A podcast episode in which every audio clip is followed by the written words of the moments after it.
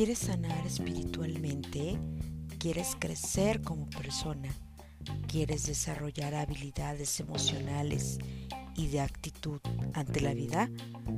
Te invito a que te quedes a El Consultorio de Elena, un programa dedicado al desarrollo humano, la salud, el bienestar, calidad de vida y alimentación, en donde te daremos tips, te daremos herramientas y te brindaremos mucha, mucha luz en tu camino y en tu búsqueda de sentido de vida.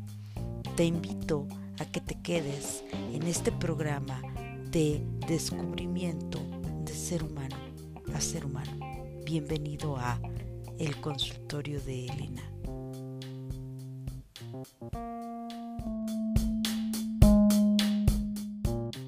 Hola, ¿qué tal amigos y amigas del consultorio de Elena? Me da mucho gusto que me estén acompañando el día de hoy nuevamente, como cada miércoles, en punto de las seis de la tarde. Iniciamos con este eh, nuevo video Facebook Live donde pues eh, el objetivo del consultorio de Elena, como ustedes saben, es dar a conocer temas para la prevención de las enfermedades psicoemocionales y para promover la salud mental entre todos nosotros. Eh, el día de hoy voy a hablar acerca del manejo del duelo ante tiempos pandémicos por el, por el tema del coronavirus, del COVID-19. Y es que, sin duda, eh, durante este tiempo en el cual se ha detonado todo este efecto pandémico, pues hemos pasado por muchas situaciones, muchos procesos eh, emocionales, fisiológicos, em, psicosociales y también estamos pasando por una situación sociosanitaria muy importante. De nosotros depende que podamos eh, afrontar esta enfermedad, afrontar esta epidemia y dar y regresar de nuevo a la normalidad con mucho sentido de compromiso y de responsabilidad social. Eh, hoy en día el coronavirus o COVID-19 ha cobrado la vida de cerca de 300 mil personas a nivel mundial. ¿Esto qué quiere decir? Bueno, quiere decir que estamos prácticamente viviendo una situación muy compleja donde em, muchas muertes se están presentando. Van cerca de, eh, perdón, más de 5 millones de personas infectadas en el mundo y hoy al día de hoy, más de 300 mil familias no han podido despedirse de sus familiares porque fallecieron durante el proceso de la enfermedad del COVID-19. Es algo eh, muy crítico, es una situación muy difícil para todas aquellas personas que no pudieron despedirse de sus familiares, porque como ustedes saben, pues el coronavirus o COVID-19 es una enfermedad infectocontagiosa muy, muy letal y muy mortal. Entonces, al no poderte despedir, es derivado de que debes de llevar todas las medidas y precauciones para que no te vayas a contagiar. Y lamentablemente muchas de las familias eh, hoy en día que han perdido un familiar ante el COVID-19, pues no han podido despedirse de sus familiares. Y bueno, nuestra vida ha cambiado, cambió de un momento a otro hemos perdido algo muy valioso y muy preciado, que es la libertad de poder despedirnos de nuestros seres queridos ante esta situación. La libertad de poder salir a la calle, poder disfrutar eh, con nuestra familia, con nuestra pareja, en sociedad, con nuestros hijos, cuando salíamos e íbamos y disfrutábamos pues de simplemente salir a la calle y disfrutar la brisa o el aire fresco, en las flores, disfrutar eh, los bosques, disfrutar un atardecer, disfrutar caminar por un parque, disfrutar eh, irnos de vacaciones, ir a una playa, algún mar, eh, de estar realmente en contacto con nuestro ser, con nuestra naturaleza, pero sobre todo de estar en contacto con nosotros mismos. Y es que el ser humano necesita vivir y sufrir para poder experimentar y sentir la capacidad más básica que es la adaptación y la resiliencia ante los cambios y desafíos que se nos presentan diariamente. Es por ello que hoy quiero compartir con ustedes ese mismo dolor, ese dolor de no poder estar con nuestros seres queridos, de no poder ir a visitar a nuestros familiares, a nuestros padres, a nuestros hijos, no poder estar en contacto con nuestros hermanos o con algunos de nuestros amigos. También hemos compartido la misma necesidad de salir del trabajo. Eh, tal vez, eh, pues no nos gusta ese trabajo, pero vamos porque tenemos buenos amigos ahí. El ir a la escuela, a lo mejor ni tan siquiera nos gusta la, carrera que escogimos, no nos gusta eh, tal vez el, el estudiar, pero el simple hecho de salir de casa, eh, a lo mejor que te saltes las clases por estar con tus amigos, eso le da un sentido a tu vida. También el haber terminado a lo mejor una relación, una pareja, pero que ante esta necesidad de afecto que trae el confinamiento, pues necesitas o quieres ir a ver a esa persona. El no poder reunirte con tus amigos y amigas y pasarla bien es algo pues que creo que todos todos compartimos en estos momentos. Pero hay algo más importante que es un bien mayor el bien mayor es preservar la salud, es cuidarte, es estar atento a las disposiciones em, de, la normatividad que marca pues las autoridades sanitarias y también es cuidar nuestra salud. Hoy todos debemos mostrar una capacidad de adaptación y resiliencia porque sabemos que si salimos a la calle nos podemos infectar y lo peor, tal vez podamos morir y no despedirnos de nuestros familiares. Entonces, hoy me gustaría que todos los que me escuchan y los que me ven a través de las redes sociales, Recuerden que estamos en Facebook, Twitter, Instagram y también en Spotify. Este mismo video lo puedes escuchar en Spotify. Y quiero que se queden conmigo porque quiero que compartamos el dolor y el sufrimiento que hoy viven estas familias, miles de familias a nivel mundial que han perdido a un ser querido durante la pandemia. Muchas personas em, han perdido la oportunidad de despedirse, como ya se los comentaba, y es que muchos eh, no creían en el efecto de la pandemia, no creían en este virus, y la realidad es que en los hospitales es otra.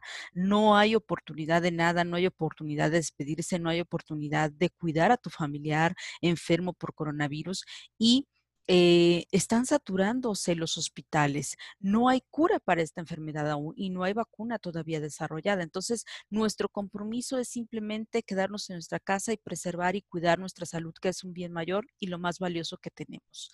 Sin salud no hay nada.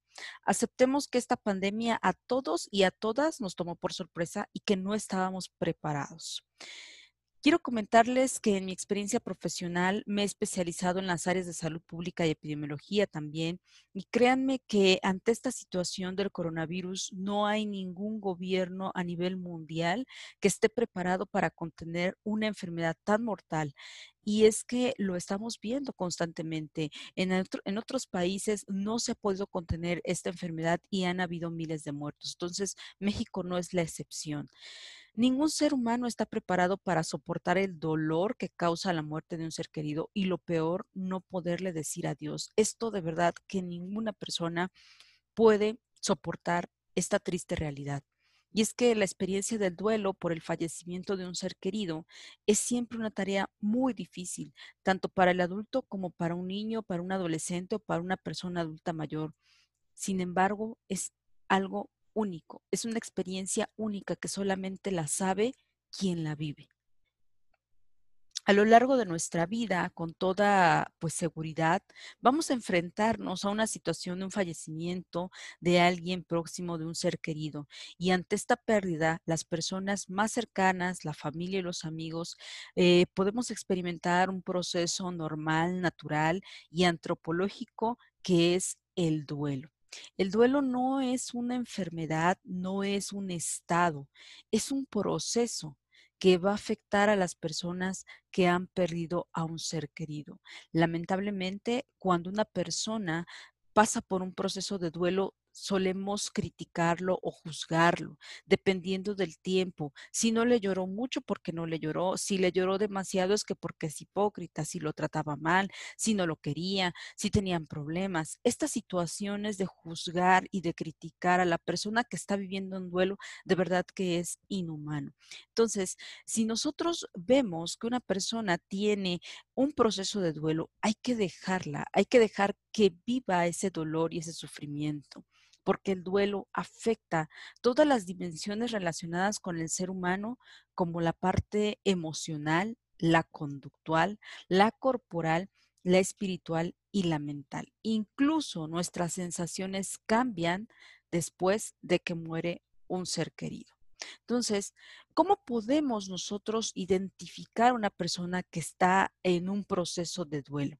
Principalmente cómo identificar que una persona está pasando por una situación de duelo y no lo dice, porque muchas personas soportan el dolor físico más que otras. Hay quienes aguantan más, pero lo mismo sucede con el dolor emocional. Muchas personas no muestran el dolor que están padeciendo.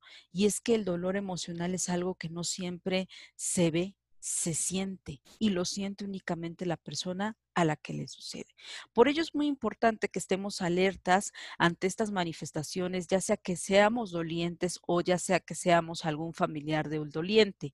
Entonces, debemos estar alerta a estas manifestaciones eh, fisiológicas, emocionales, porque en un duelo normal, en una situación normal, es eh, común que se puedan observar la tristeza, eh, la angustia, la desesperación de, no saber qué va a pasar después, la sensación de eh, apatía, de no querer estar con la demás gente, no querer convivir, de encerrarte, eh, la rabia, el enojo, la ira pueden estar presentes, incluso la culpa. Y también viene las sensaciones de injusticia, las alteraciones del sueño, el apetito, el interés sexual, el interés afectivo y también manifestaciones físicas como palpitaciones, sudoración, eh, dolores de cabeza, dolores musculares, entre otras que se pueden estar manifestando. Por eso debemos de saber identificar una persona que está pasando por un proceso de duelo. Y esto es muy importante porque a veces... Eh, puede ser algún familiar que está observando estas manifestaciones pero piensa a lo mejor que te estás haciendo la víctima, eh, ya es suficiente, levántate, vete a trabajar, eh, retoma cosas eh, de, tus actividades diarias. Y esto no es fácil porque la persona que vive, el doliente, está pasando por una situación psicoemocional muy difícil y necesita todo el apoyo. Lo primero que debemos identificar también es cuando la persona doliente vive un proceso de duelo complicado. En este proceso de duelo complicado, la mayoría de las personas que lo sufren o que lo padecen no pueden manejar de forma adecuada esta intensidad y duración de los síntomas que les mencioné anteriormente. Puede haber un exceso de culpabilidad, un exceso de ira, un exceso de enojo por estas situaciones y hay algunas dificultades también que pueden añadirse, como por ejemplo este efecto pandémico del COVID, que es no poder ir a despedirse de su familiar, no poder estar en el hospital cuidándole, dándole la mano, el perdonándose mutuamente, el no poder decirle palabras de aliento, palabras de, despedida y pueden... Em, hacer más difícil este proceso y por lo tanto eh, durante el camino que, que, recorremos durante este proceso de duelo puede generarse también una situación traumática severa. Durante el duelo hay algunas etapas, hay algunas fases que realmente a través de la experiencia puedo decir que no todas son iguales. Eh, cada persona, cada doliente, cada situación es especial, es única y puede tener condiciones similares, pero no va a ser igual en cada paciente. Es por ello que cada persona tiene que vivir este proceso de una manera eh, única e irrepetible. Las fases eh, durante el duelo suelen ser muy difíciles y no existe un tiempo definido. En la primera parte que experimentamos, la primera etapa se llama la negación y a lo mejor ustedes han escuchado hablar acerca de las etapas del duelo. Sin embargo, quiero recalcar algo. Durante la negación, ¿qué experimentamos? ¿Cuáles van a ser las manifestaciones eh, que va a tener esa persona que está pasando por un duelo? En primer lugar, va a haber un desconcierto ante la situación, va a haber un estado de shock donde existirá también incredulidad o irrealidad. Vamos a pensar que pues no me está pasando a mí, que no es real, que a lo mejor no es posible, ¿por qué esto me está sucediendo? No te creo. Em, la sensación de querer em, negar esta situación se presenta durante la primera fase. Y hay quienes, eh, en sentido contrario a esta situación, pueden aceptar con mucha, em, digamos que con mucha eh, tranquilidad aparentemente la situación y actúan como si no ocurriera nada, pero en el fondo están tratando de negar que esa situación se presente. Entonces, es muy importante que identifiquemos la fase de negación. Otra reacción que suele pasar, perdón, es quedarse paralizado. De repente te quedas paralizado, dices, no me está sucediendo a mí, eh, quedamos en un estado de shock completamente, de inmovilidad emocional, de inaccesibilidad, de querer eh, pensar que lo que hoy sucedió no es cierto y nos quedamos completamente paralizados en esa fecha o en la fecha última en la que vimos a esa persona. Y es que tal vez fue una situación eh, traumática, como por ejemplo el día que pudieron haber ingresado a su familiar al hospital y le dijeron a lo mejor que, que iba a estar bien o a lo mejor el momento en el que le, le hablaste por teléfono, le mandaste un mensaje de WhatsApp y te quedas en ese momento. Esa parte es una negativa a querer afrontar o a, o, a em, no querer aceptar que esta persona ya no va a estar. Esta fase puede durar unas horas, días, semanas. Sin embargo, existe una incapacidad de aceptar la realidad en un primer eh, momento y entonces em, esto puede ser beneficioso para el doliente hasta cierto punto porque se da tiempo para asumir la pérdida. La etapa de negación nos da un preámbulo de cómo puede ser la reacción del doliente durante todo el proceso de duelo. Y es por ello que necesitamos analizar y observar a la persona durante la fase de negación. La segunda fase muy importante durante el proceso de duelo es la ira o el enojo.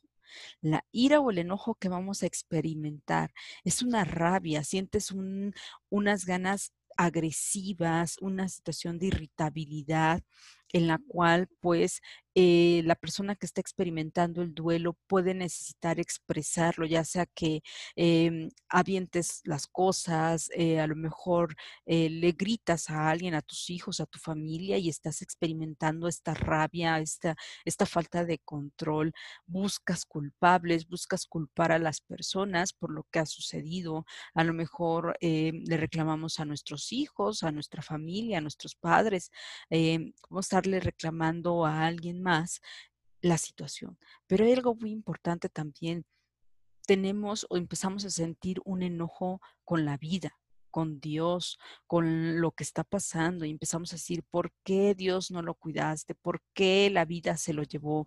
¿Por qué así quisieron que pasaran las cosas? Em, en este enojo, en esta ira, empiezas a sentir un sentimiento incontrolable de culpa también. Esta culpa la empiezas a generar o a influenciar a través de las personas que estaban relacionadas con el difunto, con la persona que ya falleció, como puede ser la suegra, como pueden ser los cuñados, las cuñadas, los sobrinos o sobrinas. Puede haber dentro de tu círculo de, personas, pues alguien que a lo mejor em, pudiera sentirse, eh, hasta cierto punto pudiera sentir que tuvo la culpa de este acontecimiento. Em, Los problemas como el sueño, el insomnio, los problemas fisiológicos que vienen acompañados durante la ira, este desgaste emocional, este eh, no dormir a tus horas adecuadas, pues producen menor capacidad de concentración, vas a tener pérdida de la memoria repentina, vas a tener disminución del apetito, no te van a dar ganas de bañarte, de realizar con tus actividades cotidianas y no las vas a disfrutar, no vas a sentir ese deseo de eh, levantarte, tomarte un baño, ponerte las ropas y desayunar. No vas a sentir eso. Eh, durante esta parte de eh, las fases del duelo empezamos a identificar una muy importante que es la negociación. Durante la fase de la negociación, nosotros normalmente experimentamos un proceso de desorganización de todas nuestras esferas eh, psicosociales y emocionales. Todas nuestras esferas eh, van a estar desorganizadas, van a estar en desequilibrio. Por lo tanto, los sentimientos de eh, durante la negociación van a ser de una esperanza. Esta esperanza que eh, vamos a nosotros a querer buscar ante el suceso o ante el hecho, ante este acontecimiento de la pérdida de tu ser querido y donde nosotros em, vamos a pedir eh, que a lo mejor eh, una entidad divina, una fuerza sobrenatural, una situación de em, de creencia en la cual nuestra fe vaya de la mano para darnos una esperanza y motivarnos a hacer ciertos acuerdos como pues te doy mi vida a cambio de la de él, eh, te puedo, puedo también tener alguna manifestación de sentimiento, de cambiar, de hacer cambios en mi vida, de reformarme. Eh, por ejemplo, si falleció la madre, en eh, muchos de los hijos pudiéramos sentir ese efecto de por qué, por qué te la llevaste? te cambio mi vida por la de ella, devuélvemela. Em, es una fase un poco ilusoria, es una fase donde durante el proceso de duelo podemos estar haciendo esta negociación, este intercambio para que regrese la persona que ya está muerta. Y es ilusoria porque realmente eso no va a suceder. La persona que ya se fue ya no está con nosotros. Entonces la negociación es una negociación interna, es una negociación que nosotros hacemos, pero porque tenemos también un sentimiento de culpabilidad o un sentimiento de querer que la persona regrese. Una de las eh, etapas de las, em, de las cuales el proceso de duelo se puede eh, representar también es la fase depresiva y, la, y es la más importante. La fase depresiva es una fase en la que hay un desequilibrio emocional y hay un sentido ya de desesperanza. En esa desesperanza es porque el doliente, la persona que está pasando por el proceso de duelo, ya, empieza perdón, a ser consciente de que esa persona, de que su ser querido se ha ido y ya no va a volver. En este momento entra una... Em, situación nos abruman tantas cosas, tantas eh, condicionantes como ¿y qué va a pasar, no? Y me voy a quedar solo y voy a tener que empezar de nuevo y no sé qué hacer, no sé qué hacer, no sé vivir sin ti. Este tipo de frases que en, en la mente te puedes estar haciendo cuando ya te haces consciente de que esta persona ya no va a estar en tu vida. En ese momento empiezas a asimilar la situación con verdad, con la tristeza y los sentimientos empiezan a eh, aflorar, empiezan a salir, empiezas a llorar más frecuente, empiezas a sentir que tu vida ya no tiene sentido y por lo tanto comienzas a presentar apatía, desinterés, mm, eh, una tendencia a, quedarte acostado en la cama, abandonarte completamente, a lo mejor no hacer tus necesidades eh, básicas como por ejemplo comida, vestirte, calzarte, bañarte. Eh, rompes todos los esquemas de tu estilo de vida normal y por lo tanto, pues vas a traer un impulso muy fuerte de hacer cosas radicalmente. Entonces es una fase depresiva que abruma, que lastima, que duele, que es una fase en la que nosotros eh, podemos llevar a, este, experimentar una crisis existencial, una crisis emocional, un vacío. Y esta sensación de vacío es porque irreversiblemente la persona ya no va a estar contigo. Entonces aquí muchos de los dolientes, muchas de las personas que están eh, pasando por este proceso pueden tardar en recuperarse y es ahí donde normalmente muchas personas se quedan atrapadas y no pueden salir para llegar a la última fase del duelo que es la aceptación. Y es que... Em, no es fácil abordar y sentir y llevar todo este proceso porque normalmente eh, esperamos que las personas reanuden sus actividades al poco tiempo de que eh, se, va se, va el ser querido o, el fallecido. Em, y eso no es así. En la realidad es que el duelo eh, en la etapa depresiva puede durar mucho tiempo, de tres meses a un año o más. Realmente hay duelos que, que tardan mucho porque depende del afecto, depende del vínculo que hayas tenido, depende de las de la condicionante del tiempo persona, del afecto que hayas tenido con esa persona que se fue y que eh, difícilmente si es un, eh, es, es, un tiempo de 25 años, por ejemplo, de una pareja que perdió eh, al, esposo o a la esposa, pues sí, va a ser un duelo bastante difícil y en, y en la etapa depresiva pues vas a tardar más tiempo en recuperarte. Sin embargo, no quiere decir que no lo puedes hacer, todo con fuerza de voluntad se puede lograr. En la fase de la aceptación, que es la última, donde las personas dolientes ya se dieron cuenta, ya pasaron por todos estos momentos de negación, de ira, de negociación y llegamos a la etapa depresiva y logramos salir de la etapa depresiva y aceptamos la situación, en ese momento en el que se acepta la muerte de la persona, es cuando se aprende que debemos seguir viviendo en el mundo en el que él ya no está y que ya no va a formar parte de nuestra vida, de, de nuestras actividades diarias, pero sí va a quedarse en nuestro corazón y en nuestros pensamientos. Entonces, no hay mejor manera de conmemorar, de memorar la, em, la imagen a esta persona que se fue que manteniéndola dentro de tu corazón y en tus pensamientos. Durante la fase de la aceptación surgen pues algunos patrones nuevos de vida que se van adoptando poco a poco y que pueden ayudarte a afrontar la situación de la pérdida. Pues a lo mejor eh, vender tu casa y, comprarte un departamento, a lo mejor eh, cambias de trabajo, puede ser también que busques otras opciones como por ejemplo tener círculos de amistades.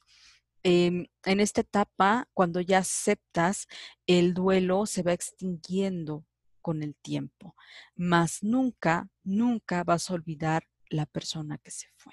Entonces, durante la fase de la aceptación, nosotros podemos cambiar, buscar nuevos rumbos, darle sentido a nuestra vida desde otra perspectiva, con una nueva óptica, con una óptica en la que tú eres lo más importante.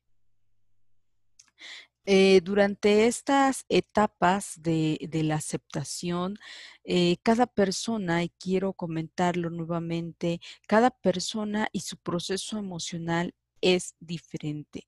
No hay un tiempo específico para superar el vacío, la pérdida eh, que deja un ser querido. Se necesita de mucho esfuerzo, mucha determinación para no rendirse y para lograr avanzar en la reconstrucción de nuestra vida, dándole este significado de... Eh, resiliente, un significado resiliente, un significado que te ayude a sobrellevar la situación y que puedas contener las emociones eh, positivas, que tengas una mente abierta al cambio, una mente que te permita mejorar, que te permita generar em, un sistema en el cual tú puedas avanzar con herramientas, con em, ayuda profesional, con ayuda de tus amigos, con tu red de apoyo familiar para que seas resiliente ante este proceso y ante esta situación del duelo.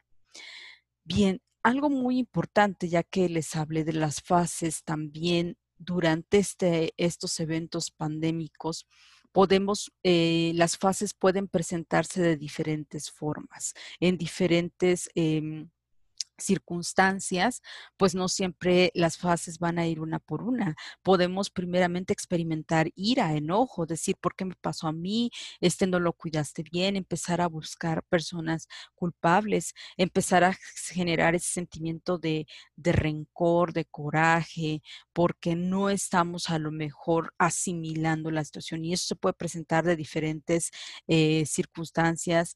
Eh, las etapas del duelo no todas van una por una hay cambios circunstanciales que varían para que se presente una etapa y la otra.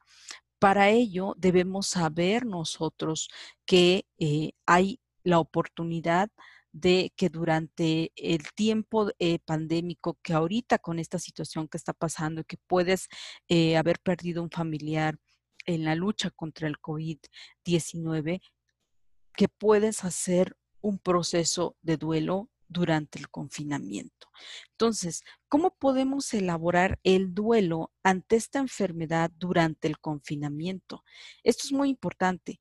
Entonces, como lo comenté al principio, el dolor de perder a un ser querido es un proceso muy complejo, muy difícil y muchas veces es traumático. Y en estos momentos es un efecto traumático el que está causando el efecto pandémico derivado del COVID-19. No poder despedirnos de nuestro familiar, no estar presentes para darle la mano a tu ser querido y para hablar con él es algo realmente complicado. Es sumamente difícil comprender este proceso y debe ser a través de... Em, del apoyo, como ya lo comentaba, de la familia, pero sobre todo que si no puedes sobrellevarlo solo o sola, necesitas elaborar el duelo y necesitas la ayuda de un profesional, de un tanatólogo, tanatóloga, de un terapeuta para que te ayude. A través de la tanatología podemos elaborar el proceso de duelo y podemos hacer que esta situación, en lugar de representar un problema para ti, te ayude a salir de ese vacío que está dejando tu ser querido. Entonces, busca el apoyo tanatológico. Eh, realmente, si necesitas ayuda, puedes contactarme a través de mis redes sociales. Con gusto puedo apoyarte durante este proceso. Bien, eh, la elaboración del proceso de duelo activo eh, en el que la persona debe de afrontar una serie de retos es conseguir adaptarse a una nueva vida sin su ser querido. La adaptación nuevamente forma parte de nuestro em, compromiso como ser humano. Debemos demostrarnos con una actitud resiliente, como ya les comentaba, una actitud de aceptación, de afrontar, de ser, eh, de demostrar nuestra capacidad, nuestra valentía, nuestra fuerza de voluntad para poder eh, salir adelante. El apoyo familiar, claro que importa, la unión familiar ayuda muchísimo a superar con éxito eh, a todas las personas que están pasando por un proceso de duelo. Es difícil saber que vamos a hacer un duelo cuando perdimos a una persona sin tener contacto físico, ¿verdad? Sin haber tenido la oportunidad para hacer un ritual funerario, para hacer un ritual a lo mejor con nuestras tradiciones, sin el acto tradicional que esto conlleva, sin el féretro, sin el café para los acompañantes, sin poder hacer todo el acto protocolario de ir a una funeraria, de buscar un panteón donde enterrarlo y eh, únicamente si es que bien nos va recibir nuestro ser querido en cenizas. Y esto es muy difícil porque el efecto, el shock emocional que causa el, el ver a nuestro ser querido en cenizas, la verdad es que no es fácil. No es fácil y por ello de verdad me uno a la pena y al dolor que puedan estar sintiendo algunos de ustedes. Y con con la más, la mayor de la humildad les puedo decir que eh, pueden salir adelante si buscan ayuda profesional. Primero que nada, quisiera hablar acerca de cómo elaborar este duelo. Tú que estás en tu casa y que, estás, y que perdiste a lo mejor a un familiar, que tuviste un problema eh, con, con el tema de, la pandemia, que a lo mejor no pudiste llegar al hospital y despedirte adecuadamente y de buenas a primeras te avisaron que ya había fallecido tu familiar. Sé que estás pasando por un proceso muy difícil. Sé que a lo mejor tienes muchos sentimientos y muchas cosas que pudiste, que quisiste decirle a tu familiar y no te fueron posibles. Entonces, te pido que tomes una hoja en blanco y un lápiz y que anotes lo que te voy a decir y que anotes en, ese, eh, en esa hoja, anotes estos tips que te van a ayudar para poder elaborar tu duelo.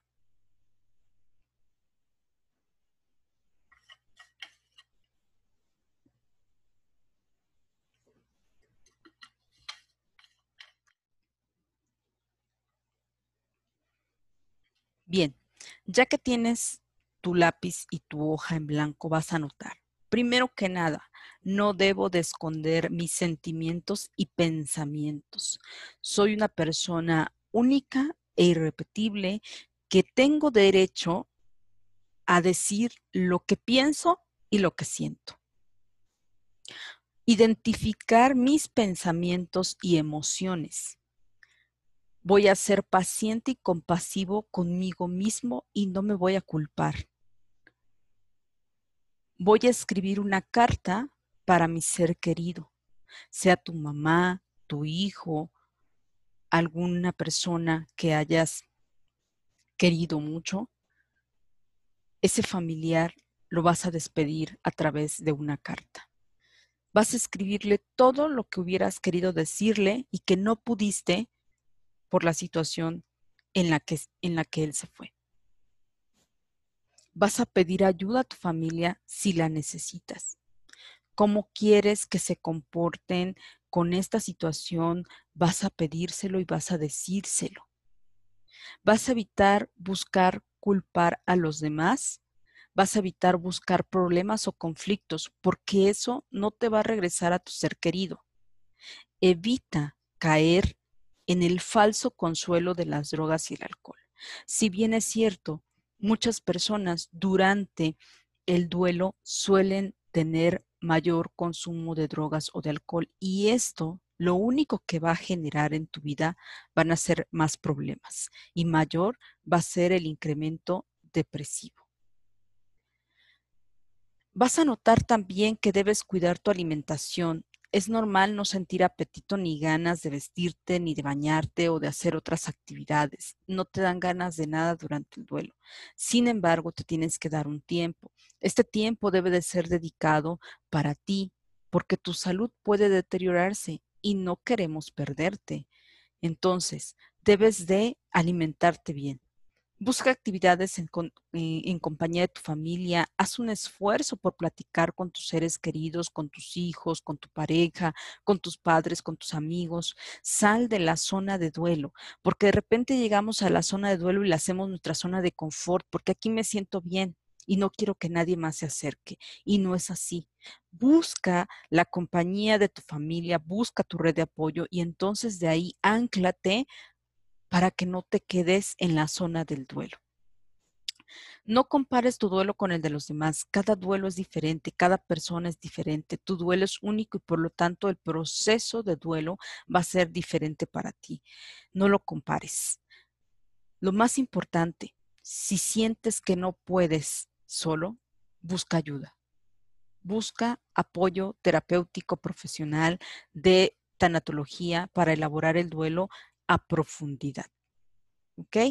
Entonces, esto es muy importante durante el proceso de elaboración del duelo. El duelo durante el confinamiento nos puede llevar también a tener algunas eh, ideas o pensamientos negativos que nos pueden dejar en la zona del duelo por mucho tiempo. Por lo tanto, anota buscar apoyo tanatológico por videoconferencias como estas que estamos haciendo completamente sin costo para todos los que me escuchan y me ven, expresar los sentimientos libremente, llorar cuando tengas que llorar, llora, vívelo, porque si lloras, estás liberando todos esos sentimientos que hay en tu interior y te permites vivirlo, te permites tomar ese dolor y decir, aquí lo tengo, aquí está, y lo estoy liberando. Puedes también planear un funeral, planear un homenaje, una, em, una memoria a tu ser querido de acuerdo a tus creencias y a tus tradiciones. Lo puedes hacer posterior al confinamiento. Puedes empezar a planearlo como a ti te gusta. A lo mejor em, compres un, un, un, este, un féretro, puedas estar a lo mejor teniendo algún tipo de, si te dieron las cenizas o no tuviste oportunidad de, de, tenerlas por, el, por la infección del coronavirus, por el tema del de, riesgo que existe de exponerte. Entonces, haz todo el ritual, ¿sí? Conmemóralo.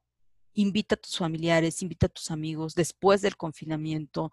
Y si no lo puedes hacer después del confinamiento porque no tienes las condiciones a lo mejor económicas para hacerlo, ríndele un homenaje, invita a tus familiares a hacerlo en compañía de ellos y disfruta ese momento.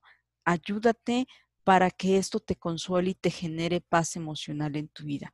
Reencuéntrate con tu ser espiritual. Esto es muy, muy importante. Como seres humanos debemos de buscar nuestro ser espiritual. Busca dentro de ti las herramientas que tienes, tus valores de resiliencia. Enfócate en el amor, en la fe, en la esperanza, la compasión, pero sobre todo el perdón, porque muchos de los duelos que se crean es porque no aprendemos a dar perdón ni a pedir perdón. ¿Cómo podemos eh, en esta fase, ya que hablamos acerca de eh, el efecto que hay durante el proceso de duelo, cómo podemos nosotros, los que no, no somos dolientes, ayudar a una persona en duelo? ¿Cómo podemos ayudarla? ¿Qué le vamos a decir? ¿Cómo podemos afrontar esta situación? En primer lugar, a todas aquellas personas que son familiares de, algún doliente, que a lo mejor me puedan estar escuchando o viendo, les quiero decir que para el doliente es muy complicado sobrellevar la pérdida. Para nosotros, los acompañantes, los que nos quedamos, los que vamos a estar em, apoyando siendo esa red de apoyo para nuestro familiar doliente es mostrarnos disponibles, saber que pueden contar con nosotros, dedicarle un tiempo y un espacio a esta persona que está en duelo. Debemos aprender a escuchar, debemos de aprender a escuchar lo que ellos quieren decirnos, ¿sí? Todas las veces que sean necesarias para que esta persona pueda compartir sus recuerdos, sus sentimientos y sus pensamientos. Y no debemos de juzgar ni criticarlos. Lo mejor a veces es quedarnos callados y únicamente escuchar. Permite que esta persona exprese sus sentimientos sin juzgar, sin interrumpirlo. ¿Sí? Sin hacer comentarios, sin decir por qué lloras tanto, sin decir es que tú lo tratabas mal, es que tú te portabas así, es que no hiciste las cosas como él quería. Evitemos hacer ese tipo de comentarios y comparaciones. También frases muy trilladas como es lo mejor que pasó. Ya no va a sufrir. Dios quiso que así fuera. No, esas frases no ayudan en nada. Por favor, evitemos esas frases con las personas que están en duelo. A veces el acompañar con un lenguaje no verbal como los abrazos, las muestras de afecto, el brindarle la confianza para que la persona se abra emocionalmente ante nosotros es muy importante. Por lo tanto, debemos de aprender que quedarnos callados a veces es muy bueno. Em, estar siempre disponible significa que vamos a estar ahí cuando nos llame, ¿sí? No nada más decir, ah, pues te dejo mi teléfono y cuando quieras llámame. No, es si te están hablando, si te está hablando esta persona que está en duelo, es porque te necesita. Entonces, si ellos no nos hablan, por lo menos hay que ir a visitarlos, hay que preguntarles o hablarles nosotros directamente y preguntar, oye, ¿cómo estás? ¿Cómo te sientes? ¿Necesitas algo? Esto es muy importante. Preguntar también cómo podemos ayudarte en las necesidades básicas, a lo mejor ir por el súper, ir a recoger em, a, algún familiar, a los niños, hacerle desayuno, hacerle comida. Esto es muy importante también ayudarlo para que no se sienta solo en este proceso. Eh, quiero eh, comentarles algo muy importante. Nuestra idea de eh, felicidad, de bienestar, no nos permite a veces ser realistas, porque la felicidad siempre la vemos como algo importante en nuestras vidas, ¿no? queremos ser felices, queremos tener bienestar, queremos tener buena salud. Pero cuando suceden estos momentos en los que hay una pérdida importante de salud y a su vez también viene una pérdida del ser querido, nuestra idea de felicidad y bienestar se viene abajo, porque esto es un objetivo a veces ilusorio. Las experiencias dolorosas en nuestras vidas nos ayudan en nuestro proceso de, maduración como personas, como seres individuales. Nos volvemos más sensibles, nos ayuda a desarrollarnos empáticamente y mostrar interés por los demás en situaciones similares y aprendemos más de nuestros propios valores y sistemas emocionales y de creencias. La enfermedad y la muerte no son acontecimientos felices. La pérdida de la enfermedad, eh, perdón, la pérdida de la salud afecta en el proceso durante el, el duelo que se vive por una enfermedad. La muerte nos afecta. La muerte nos cambia completamente la vida cuando la vivimos de cerca. Debido a que esto es un contraste en forma tan, tan aguda, nuestra eh, idea de felicidad nos puede llevar a que sintamos negación para sufrir ante el dolor que causa la enfermedad y la muerte. Por ello, eh, queridos amigos y amigas que me escuchan, yo los invito a que extiendan la mano y si estás pasando por un proceso de duelo ante esta situación del coronavirus y de la pandemia, yo te invito de verdad a que mandes un mensaje, hagas una llamada y pidas ayuda si es que la necesitas. Habemos personas dispuestas a escuchar tu historia, habemos personas que somos compasivas y empáticas con el dolor de otros y que estamos dispuestas a ayudar a través de la tecnología y de las herramientas eh, psicoterapéuticas que existen, podemos ayudarte. Recuerda que ante todo podemos sufrir y sentir dolor, pero nuestra actitud y nuestra capacidad de adaptación nos ayuda a darle un sentido, un propósito a cada situación o suceso de nuestra vida, siendo responsables con nuestros actos y con nuestras decisiones. Bien, pues yo los invito a que se queden eh, aquí en el consultorio de Elena viendo eh, cada miércoles un video, una plática, una charla, una tarde de café donde explicamos y compartimos información a través del consultorio de Elena y de mis redes sociales, donde les brindamos todos estos temas de tanatología, cuidados paliativos, psicoterapia y psicología positiva. Si este video te gustó, dale like y comparte y por favor no dejes que esta pandemia afecte tu salud mental. Muchas gracias y te espero próximamente en el consultorio de Elena.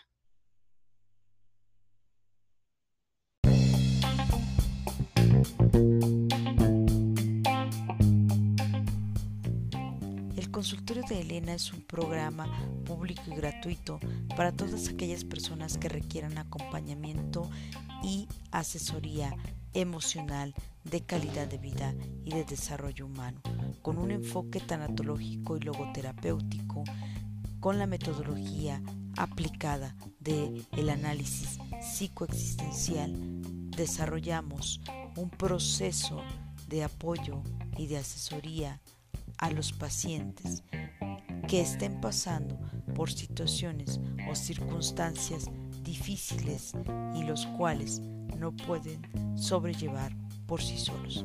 te invito a que me sigas en mis redes sociales a través de Facebook, Twitter, Instagram, arroba el consultorio de Elena. Mi nombre es Elena Reyes, soy tanatóloga, logoterapeuta, certificada en mindfulness y health coach y te invito a que me sigas y le des like en mis redes sociales.